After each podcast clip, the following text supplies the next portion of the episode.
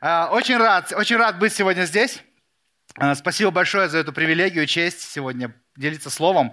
И на самом деле это огромная честь, потому что Божье Слово – это то, что Господь дал нам. И очень важно, чтобы мы не просто знали Его, но чтобы мы применяли Его в своей жизни. Я сегодня не один, как пастор Алексей сказал, со мной моя супруга, вот Оля, давайте мы ее поприветствуем, она там в конце сидит.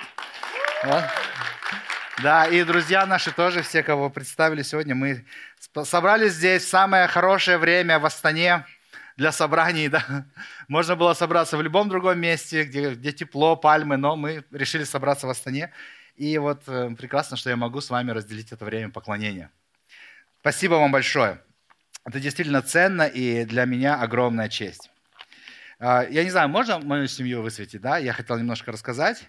Вот это моя семья, у нас пятеро детей, и старшая дочка уже замужем, и у нее трое детей, то есть я дедушка, да, а, и трое внуков у нас, и это тоже здорово. Мы все вместе служим, вся наша семья в служении тоже. Это большая Божья благодать такая. Вот, это наша семья, вот, пожалуйста, видите, да? И внуки там тоже. Хорошо. А, я уверен, что многие из вас летали на самолете, да? Кто летал на самолете когда-нибудь? Кто никогда не летал на самолете? Давайте так скажем. О, вам надо обязательно попробовать. Это очень интересное такое а, переживание, когда ты летишь на самолете. И вот там всегда задают очень важный вопрос. Такой важный вопрос, правда, не на всех авиалиниях, по-моему, на Flyeristan не задают такой вопрос. Они спрашивают, вам а, курицу или пасту? И это вопрос, который всегда вводит в такой ступор – Потому что ты думаешь, так, что же взять сейчас, что же взять, что же у них вкуснее? Может быть, взять курицу, может быть, пасту, или иногда там вариации есть, да? Вы хотите там а, мясо э, или что-то еще. И вот эти вопросы зачастую, да, казалось бы, такой никчемный вопрос, ни к чему не обязывающий вопрос. Но очень часто люди застревают просто, и они думают так, как же ответить на этот вопрос? Это очень важный вопрос, потому что от этого зависит ваше переживание полета. И когда в нашей жизни часто бывает так, что есть очень важные вопросы. Намного важнее, чем курица или паста. Намного важнее, в чем нам идти сегодня. Намного важнее того, как нам, э, чем сегодня заняться. Да? Это вопросы нашей жизни. Вопросы, которые определяют наше направление, куда мы будем двигаться, чем мы будем заниматься. Это вопросы наших приоритетов. И э, вы, наверное, помните, когда Павел, да, будучи еще Савлом, он гнал церковь, и он шел по дороге в Дамаск и вдруг внезапно встретился с Иисусом Христом. То самый первый очень важный вопрос, который он спросил, кто ты, Господи? Он спросил, кто ты, Господи? Он должен был узнать, куда он идет, кто его остановил, кто его ослепил. И второй важный вопрос, который он задал тогда Господу, он спросил, что ты повелишь мне делать? Когда Бог ему ответил, я Иисус, которого ты гонишь. Трудно тебе идти против рожна. И тогда Павел, он говорит, что ты повелишь мне делать? Это важные вопросы, которые мы должны задавать сами себе зачастую, да, или к Богу. Но еще более важные вопросы. То, что Бог говорит нам. Вопросы, которые Господь нам задает. Я хочу, чтобы сейчас мы с вами открыли Евангелие от Иоанна, первую главу. И здесь очень интересная история. И а, очень часто в нашей церкви мы проповедуем тоже по книге, и мы просто проходим по каждому стиху. Какие вещи Господь хочет донести до нас в каждом стихе. И эти важные вопросы тоже важно задавать. В этом стихе «Кто ты, Господи?» и «Что ты повелишь мне делать?» Кто ты, чтобы познать Его? И что делать мне, зная то, что я прочитал? Итак, Евангелие от Иоанна, 1 глава, с 35 по 51 стих. Давайте прочитаем. Это длинный отрывок, но, тем не менее, это Божье Слово. Я уверен, что-то Господь сегодня хочет сказать нам. Так, с 35 стиха. «На другой день опять стоял Иоанн и двое из учеников его. И, увидев идущего Иисуса, сказал, «Вот Агнец Божий!» Услышавший от него сии слова оба ученика, пошли за Иисусом. Иисус же, обратившись, увидел их идущих, говорит им, что вам надобно. Они сказали ему, Рави, что, что значит учитель, где живешь? Говорит им, пойдите и увидите. Они пошли и увидели, где он живет. И пробыли у него день тот, было около десятого часа. Один из двух, слышавших от Иоанна об Иисусе, последовавших за ним, был Андрей, брат Симона Петра. Он первый находит брата своего Симона и говорит ему, мы нашли Мессию, что значит Христос. И привел его к Иисусу. Иисус же, взглянув на него, сказал, Симон, сын Ионин, ты наречешься Кифа, что значит камень, или Петр. На другой день Иисус восхотел идти в Галилею и находит Филиппа и говорит ему, иди за мною. Филипп же был из Вифсаида, из одного города с Андреем и Петром. Филипп находит Нафанаила и говорит ему, мы нашли того, о котором писали Моисей в законе и пророки, Иисуса, сына Иосифа из Назарета. Но Нафанаил сказал ему, из Назарета может ли быть что доброе? Филипп говорит ему, пойди и посмотри. Иисус, увидев идущего к нему Нафанаила, говорит о нем, вот подлинный израильтянин, в котором нет лукавства. Нафанаил говорит ему, почему ты знаешь меня? Иисус сказал ему в ответ, прежде, нежели позвал тебя Филипп, когда ты был под смоковницей, я видел тебя. Нафанаил отвечал ему, Рави, ты сын Божий, ты царь Израилев. Иисус сказал ему в ответ, ты веришь, потому что я тебе сказал, я видел тебя под смоковницей, увидишь больше всего. И говорит ему, истина, истинно говорю вам, отныне будете видеть небо отверстым и ангелов Божьих, восходящих и нисходящих к Сыну Человеческому. К Сыну Человеческому. Очень важные вопросы, которые Господь задает нам и которые мы должны задать Господу. Сегодня в этом тексте. знаете, как а, я однажды слышал, что евреи отвечают вопросом на вопрос. Вы слышали такое, да? Когда у еврея спрашивают, а почему вы вопросом на вопрос отвечаете? Он говорит, а кто вам сказал? И вот а, важные вопросы. Но прежде чем мы обратимся к этим важным вопросам, я хочу ваше внимание обратить на то, что сказал Иоанн. В данном случае Иоанн Креститель. И, а, возможно, вы уже проходили да, первую часть этой главы, вы читали и слышали, что Иоанн Креститель, он увидел Иисуса Христа, и в 29 стихе этой же главы он говорит, вот Агнец Божий, который берет на себя грех мира. На самом деле это не просто слова. Это слова, это как будто бы ответ на те слова, которые как-то сын а, Исаак спросил у Авраама, когда, наверняка вы знаете эту историю, когда они шли на гору, Бог сказал, он испытывал Авраама, и он говорит, ты должен своего единственного сына принести в жертву. И вот Авраам взял сына, и пошли они на гору. Они взяли дрова, они взяли огонь с собой, и они идут, они подходят к месту, и сын его спрашивает, Исаак спрашивает, а где? Вот дрова, вот огонь, где же жертва для всесожжения? И Авраам сказал, Господь усмотрит себе жертву. И, конечно, мы все знаем историю, да, что сначала Авраам планировал принести в жертву своего сына – но Бог его остановил, потому что это не было повеление, это было испытание. И, и вот на этот вопрос, который в древние века еще задал Иса, где это, эта жертва для всесожжения? Где эта жертва, которую надо принести? И как будто бы Иоанн сейчас отвечает на этот вопрос. И он говорит, вот, Агнец Божий, который берет на себя грех мира. Агнец Божий. И вы знаете, что говорит он во второй раз, на следующий день, когда они, он стоял с учениками, и Иисус увидел снова Иисуса, идущего к нему, и он говорит, вот Агнец Божий. Очень часто Богу приходится нам по несколько раз говорить. А когда Он говорит несколько раз, на это надо обратить внимание, друзья. Наверняка мы знаем, если Он говорит истинно, истинно говорю вам, значит, Он подчеркивает важность сказанного. И если Он один раз сказал, вот Агнец Божий, и ученики, видимо, не до конца поняли – они стояли с ним, а, здорово, Агнец Божий, что же это значит дальше? И потом мы видели, как он крестился, и как Дух Божий сошел на Иисуса. И потом на следующий день Иоанн говорит те же самые слова. Он повторяет, вот Агнец Божий. Наконец что-то доходит до учеников. И они идут за Иисусом. Они идут за Иисусом, они подходят к Нему. 37 стих. «Услышавши от Него сии слова, Оба ученика пошли за Иисусом. Иисус, обратившись, увидевших идущих, говорит им, что вам надобно? Что вам нужно? Что вам нужно? Вы знаете, Агнец Божий – это не просто а, какая-то метафора, это не просто красивая иллюстрация. Иисус является Агнцем, потому что Он был принесен в жертву за наши грехи. Как часто бывает, что мы, особенно люди, которые давно уверовали, которые не первый год ходят со Христом, они мы забываем о ценности жертвы Иисуса Христа. Я так понимаю, сегодня будет хлебопреломление, так? И это как раз хорошее напоминание для нас, что Христос сделал для нас. Ведь Он так сильно возлюбил нас, Он возлюбил нас больше жизни. Он претерпел страдания, унижение, боль ради тебя и меня. Это тот самый Бог, который оставил всю свою славу на небесах и пришел на эту землю, уподобившись людям и став рабом для всех людей. тот Христос, который взошел на крест, будучи распят, да, на обозрение всем. Позор – это поношение, эти страдания, Он все это претерпел за нас. Он открыл нам доступ к великому святому Богу, куда мы никогда не имели бы никакого шанса зайти, прийти.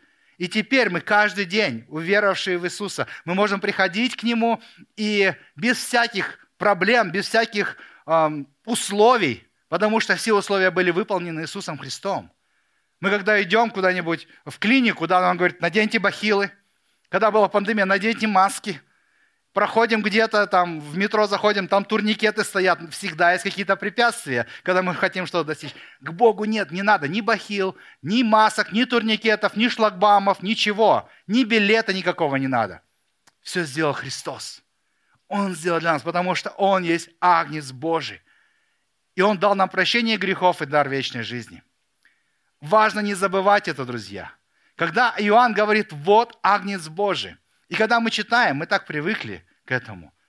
На протяжении многих лет, читая Библию, следуя за Богом, эти слова становятся для нас просто очередными словами. Давайте не будем этого забывать. Потому что ценность этого неиссякаема. Агнец Божий, который взял на себя грех мира. Милость Его обновляется к нам каждое утро. Он всегда с нами. Что бы мы ни сделали, как бы ужасно мы ни поступили, какие бы мысли мы ни допустили в нашей голове, Господь с нами – Господь всегда с нами. Это не значит, что теперь можем делать, что хотим, конечно же. Я уверен, мы все понимаем. Но Господь, Он сказал, я буду с вами. Он сказал, я не оставлю и не покину тебя. И даже если мы будем неверны Ему, Он остается верным. Как написано, потому что не может отречься от самого себя. Вот такой Господь у нас. Вот такой агнец Божий. И этот агнец, он поворачивается к ученикам и задает этот просто невероятно важный вопрос. Он говорит, что вам надо? Что нам нужно? Давайте зададим себе этого, этот вопрос как бы от Бога. Представьте, что Бог спрашивает, что тебе нужно? И как часто мы говорим, так, мне нужно здоровье, мне нужно бы успех в моем деле, мне нужно побольше денег, не хватает финансов, мне нужно, чтобы у моих детей все было хорошо, мне нужно это, и это, и это, и это, и это, и все остальное. Что на самом деле тебе нужно? Защита, помощь, благословение, богатство, успех, здоровье – что тебе нужно? Это очень важный вопрос, который мы должны задать сами себе, когда мы идем к Богу. Стал ли Бог для нас просто такой, знаете, палочкой-выручалочкой, потому что нам нужна Его помощь? Они пробыли у Него весь день. Написано, они весь день пробыли с Ним. Они спросили, опять-таки ответили вопросом на вопрос, ты где живешь? Он говорит, пойдите и посмотрите. Так важно нам просто идти в сторону Бога всегда. Идти в сторону Бога, чтобы видеть Его, проводить с Ним время. Слово Божье говорит, вкусите и увидеть, как благ Господь. Мы можем сколько угодно рассуждать об этом, разговаривать, можем знать все. Но если мы не вкусим, если мы не испытаем Бога в нашей жизни, если мы не будем проводить с Ним время целый день, да даже хотя бы какую-то часть дня, то мы вряд ли что-то на самом деле поймем. Просто поверхностное знание, оно ничего не дает, оно только надмевает. Но вот эти искренние, тесные отношения с Богом, вот это то, что на самом деле важно. Как часто люди начинают относиться ко Христу как палочки-выручалочки. Или как, как будто бы Бог, Он является частью моей жизни. Так, кто я есть, да? Так, ну я вот работаю здесь, у меня вот такая семья, еще, еще я верующий. Как бы дополнение ко всему. Но вы знаете, мой Бог, который позволил пригвоздить себя ко кресту, Он сделал это не для того, чтобы нам просто было хорошо, не для того, чтобы у нас какое-то новое хобби появилось, или мы добавили немного духовности в нашу жизнь. Он сделал это не для того, чтобы просто э, иногда помогать нам. Вы знаете, Иисус это не приправа к блюду нашей жизни. Это не добавка, это не усилитель вкуса. Это центр. И он должен оставаться центром. Вот почему так важно проводить время с Ним. Вот почему так важно приоритетом ставить нашего Бога в нашей жизни. И во всех областях, будь это в нашей семье, в наших отношениях с супругом, супругой, в наших отношениях с детьми, с обществом, в нашем служении, в нашей работе, везде пусть Христос будет в центре. И для этого надо идти к Нему. Что вам нужно? Они сказали, мы хотим быть с тобой. Мы хотим быть с тобой. И когда они провели с Ним время – когда они провели с ним достаточно времени, они поняли что-то. поняли настолько, что они побежали. Побежали к своим. Поэтому так важно делиться этим, да? Что, потому что Господь, Он центр нашей жизни, Он сама жизнь, имеющий Христа, имеет жизнь вечную, и этим мы призваны поделиться с этим миром. И в первую очередь, друзья, в первую очередь поделиться этим со своими близкими. 40 и 41 стих. Здесь написано, один из двух услышавших от Иоанна об Иисусе, последовавших за ним, был Андрей, брат Симона Петра. Он первый находит брата своего Симона и говорит ему, мы нашли Мессию, что значит Христос. Он первый бежит. Когда он это понял, он бежит к своему брату. Вы знаете, когда мы осознаем, что сделал для нас Христос, мы просто не можем молчать. Мы просто не можем взять это, сложить в свое сердце и сказать, ну все, мне теперь хорошо. Мы хотим этим поделиться. Это не дает нам покоя на самом деле. И если мы успокоились, это такой звоночек.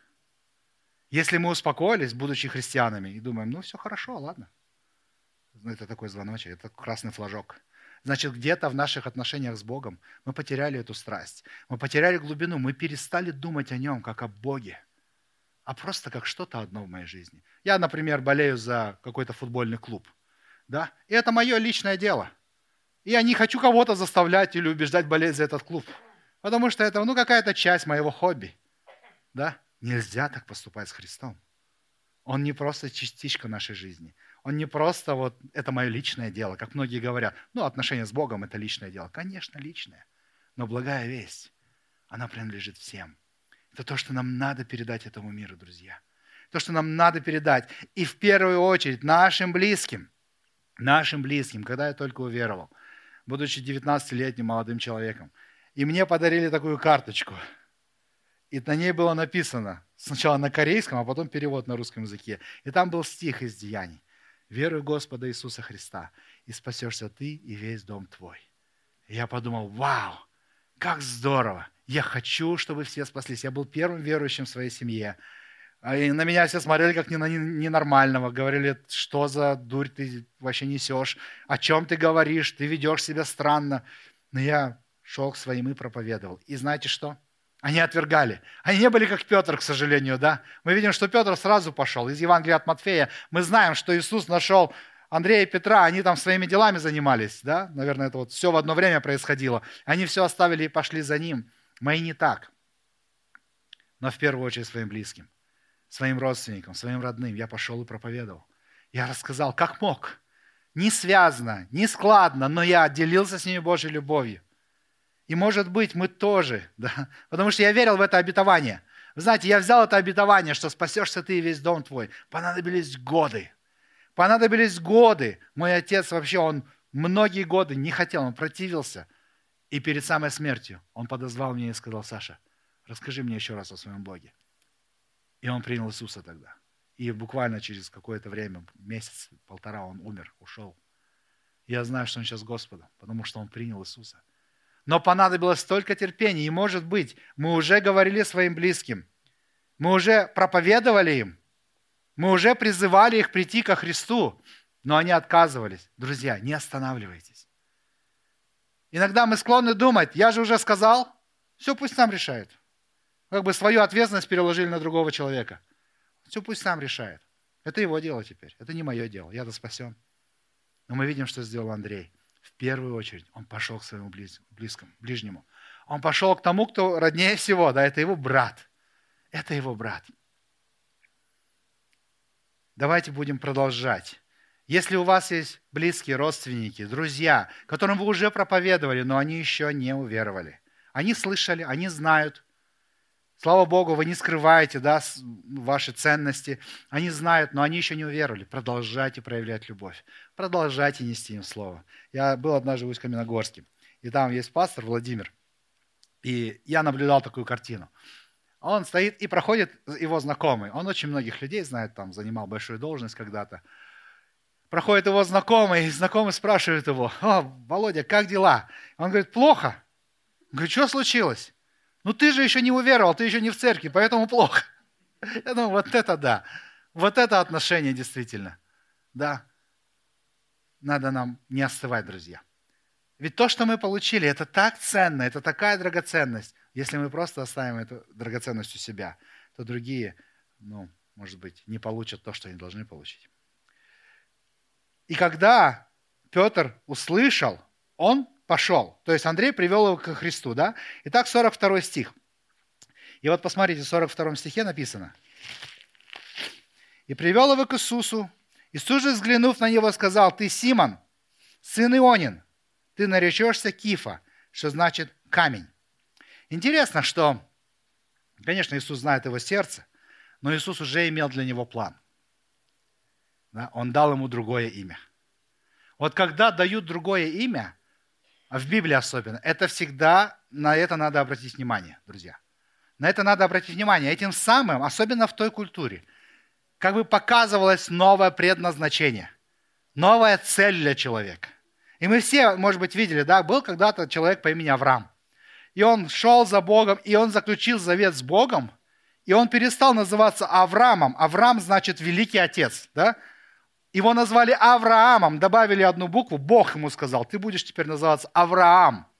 Добавили одну букву, и поменялся смысл его имени. И не просто имя, более красивое имя, да, а именно предназначение, именно судьба его была заложена в этом имени, когда Бог говорит что-то.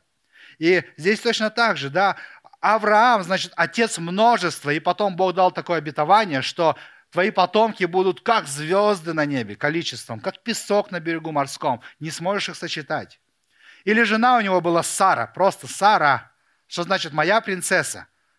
И он сказал, она будет называться Сара, что значит «мать всех народов». И вы помните, у них был внук, да, Иаков. Иаков, он такой за пятку схватил своего брата и за ним вышел, был близнецом. Да, и имя Иаков означает как будто следующий за или вытесняющий, подталкивающий.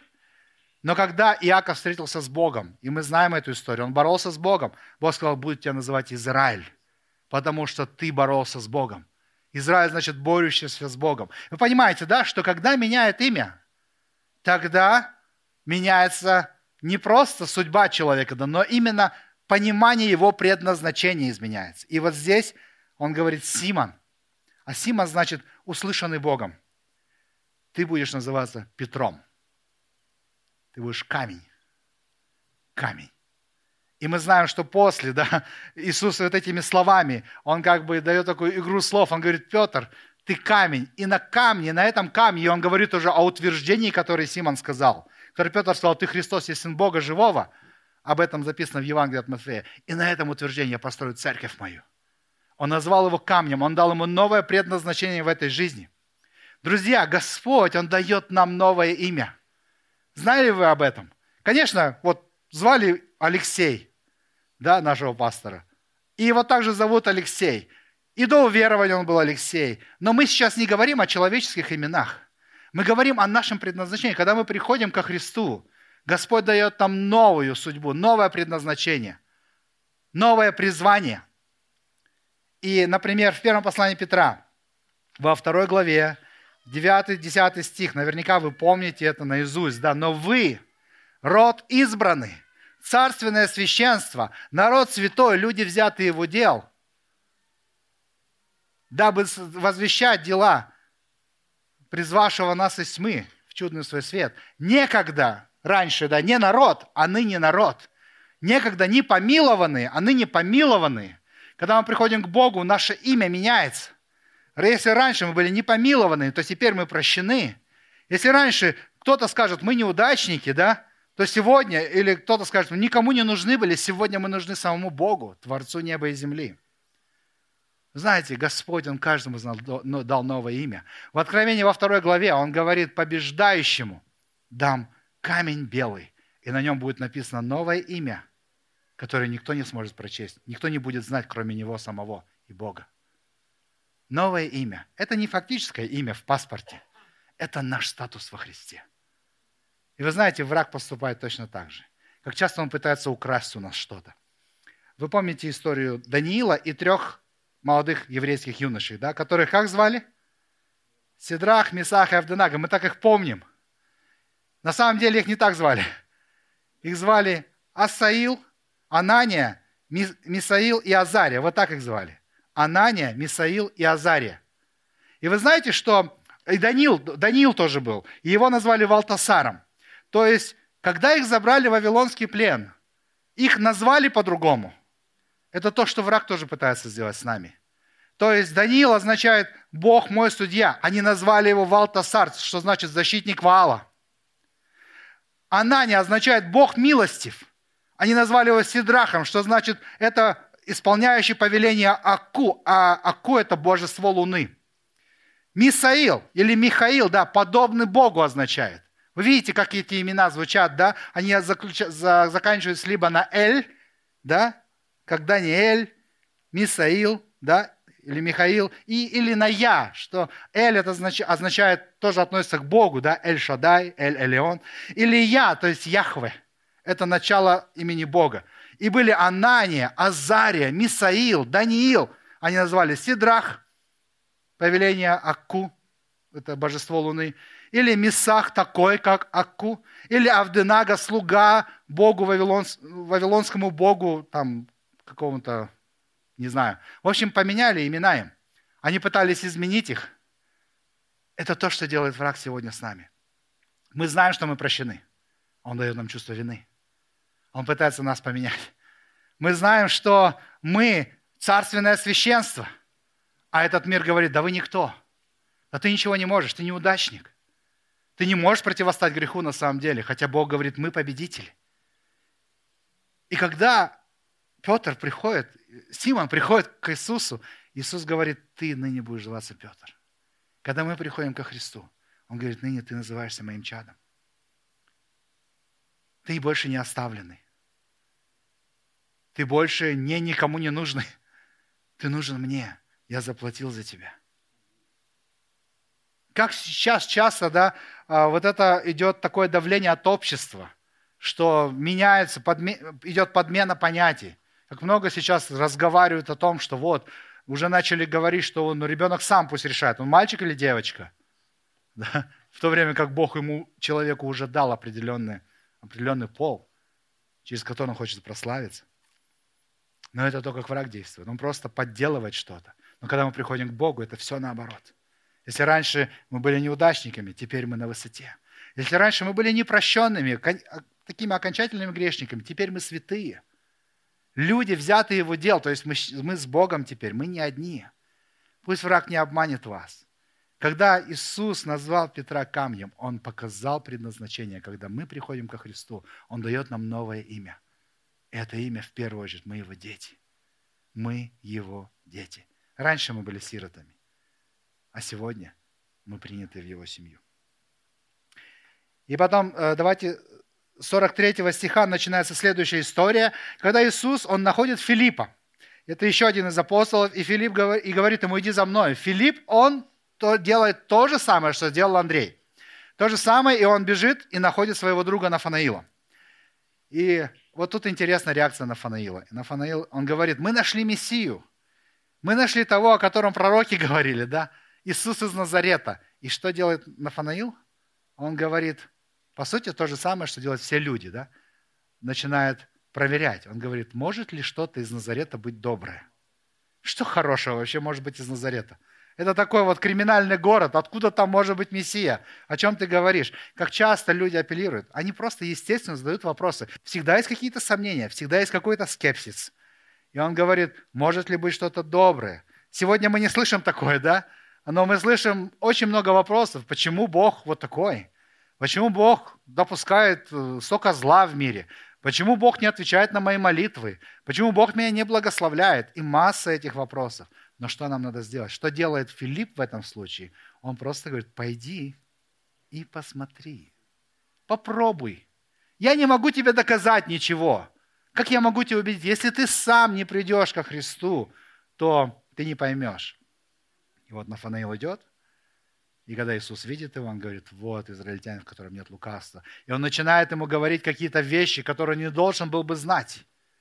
Вы знаете, наша задача – это просто сказать человеку, пойди и посмотри. Остальная задача Бога. Мы не берем на себя роль, чтобы э, обратить человека ко Христу. Мы просто несем эту благую весть. Мы просто приглашаем его к Богу. Мы можем сказать, приди посмотри, приди послушай Божье Слово, приди на домашнюю группу, пойдем мы за тебя помолимся. И ты увидишь, как Бог работает. И все остальное оставляем Богу. Пусть Бог работает. Пусть Бог действует. Если мы заинтересованы в том, чтобы этот человек уверовал, то я вас уверяю, Господь заинтересован в этом еще больше. Намного больше. Поэтому все, что нам нужно сделать, это прийти и посмотреть. По сути, это то, что сказал Иисус, когда его спросили, где ты живешь? Он сказал, придите и посмотрите. Придите и посмотрите, пригласите их, друзья. Пригласите их на ваши мероприятия, на тот же самый семинар. Если вы знаете людей, которые думают, а вот наука доказывает другое, вот, пожалуйста, вам отличный семинар планируется. Пусть они придут и послушают, как это все взаимодействует, и наука, и вера. А очень многие ученые, они доказывают, что это просто невозможно, чтобы без Бога все это существовало и все так работало. Я однажды летел с одним физиком-ядерщиком и начал ему рассказывать о Боге. Он сначала мне рассказал много о ядерной физике, я ничего не понимаю. Да. Но потом я его спрашиваю, а что вы думаете о Боге? Он говорит, чем дольше я изучаю ядерную физику, тем больше я убеждаюсь, что за этим всем кто-то стоит. На самом деле, все, что вокруг нас, это просто доказывает Божью славу, доказывает Божье величие. И последний стих здесь написано. После этого всего диалога с Нафанаилом. И Нафанаил, он признал Иисуса Сыном Божьим. Иисус говорит ему, 50 стих сначала. Ты веришь, потому что я сказал тебе, я видел тебя по смоковницу, видишь больше этого. И говорит ему, истинно, истинно говорю вам, отныне будете видеть небо отверстым и ангелов Божьих, восходящих и нисходящих Сыну Человеческому. Он говорит о путешествии – он говорит о жизни, которая полна Божьих чудес, полна Божьего Слова, Его поддержки. Мы будем видеть, как Бог работает. И мы с вами живые свидетельства тому, как Бог работает. Аминь. Я уверен, что каждый может выйти и сказать, Господь вот это сделал в моей жизни, или Господь так, посту... так повел меня, Господь здесь защитил меня, Господь здесь благословил. И даже когда мы проходим через невероятные трудности, мы говорим, Господь так поддержал меня, Он меня утешил в этой скорби. Это так. Давайте пригласим других. Давайте пригласим других в это увлекательное путешествие. Конечно, идя за Богом, нам есть от чего избавляться. Вы знаете, эм, есть такая штука воздушный шар, да, огромный воздушный шар. И принцип, по которому он летает. Вот, я не знаю, кто-то был в Каппадоке? Там очень красиво и именно из этих воздушных шаров. Принцип такой, мы все знаем. Теплый воздух наполняет шар, и он поднимается. Но по мере того, как теплый воздух остывает, шар начинает опускаться. Это физика. И что делают люди, или как это, я не знаю, как называют, водители воздушных шаров, капитан. А, в общем, они сбрасывают балласт, сбрасывают то, что не нужно. Или специальный балласт, который и помогает удержаться наверху. Наша жизнь очень сильно похожа на это. В нашей жизни есть какие-то вещи, которые надо отбросить для того, чтобы парить с Господом, для того, чтобы созерцать всю Его красоту. Какие-то вещи надо отбросить, какое-то непрощение. Или грех, который никто не знает, это твой тайный любимый грех, да? никто его не знает, просто надо его оставить. И Господь поможет в этом. Какие-то вредные привычки, или осуждение, или что-то еще, что мы точно знаем, если мы будем честны перед собой и Богом, что это не угодно Богу. Это надо оставлять. И тогда мы сможем воспарить с Богом. Тогда мы сможем быть живым свидетельством того, как благ Господь. Давайте сегодня мы зададим себе только два вопроса. Да? И, может быть, вы можете потом дома вечером сегодня перед сном написать. Первое. Подумайте о том, от чего хотелось бы избавиться. Что мешает вам идти за Богом? Что мешает вам вот реально парить с Богом, да, и видеть эту красоту? И второе, а кому мы еще можем сказать? Второй список. Кого я еще могу пригласить? Кому я могу сказать, приди и посмотри. Приди и посмотри. Давайте склоним голову, помолимся.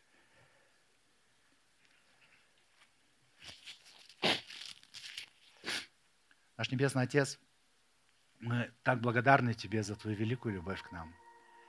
Благодарны Тебе за Твое Слово, которое мы сегодня читали, за эту историю, как ученики, услышав благую весть, услышав, кто Ты есть, они не остались просто наслаждаться тем, что узнали – они не остановились, они пошли искать своих ближних. В первую очередь своих ближних. Так и нам, Господь, позволит идти к своим ближним, своим братьям, сестрам, друзьям.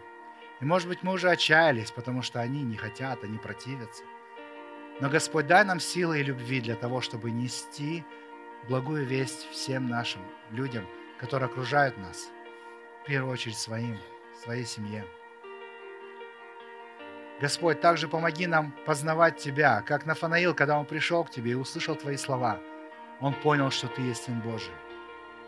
Помоги нам самим также идти за Тобой и видеть Твое действие в нашей жизни. Господь, благослови нас, чтобы мы могли парить с Тобой, Господь.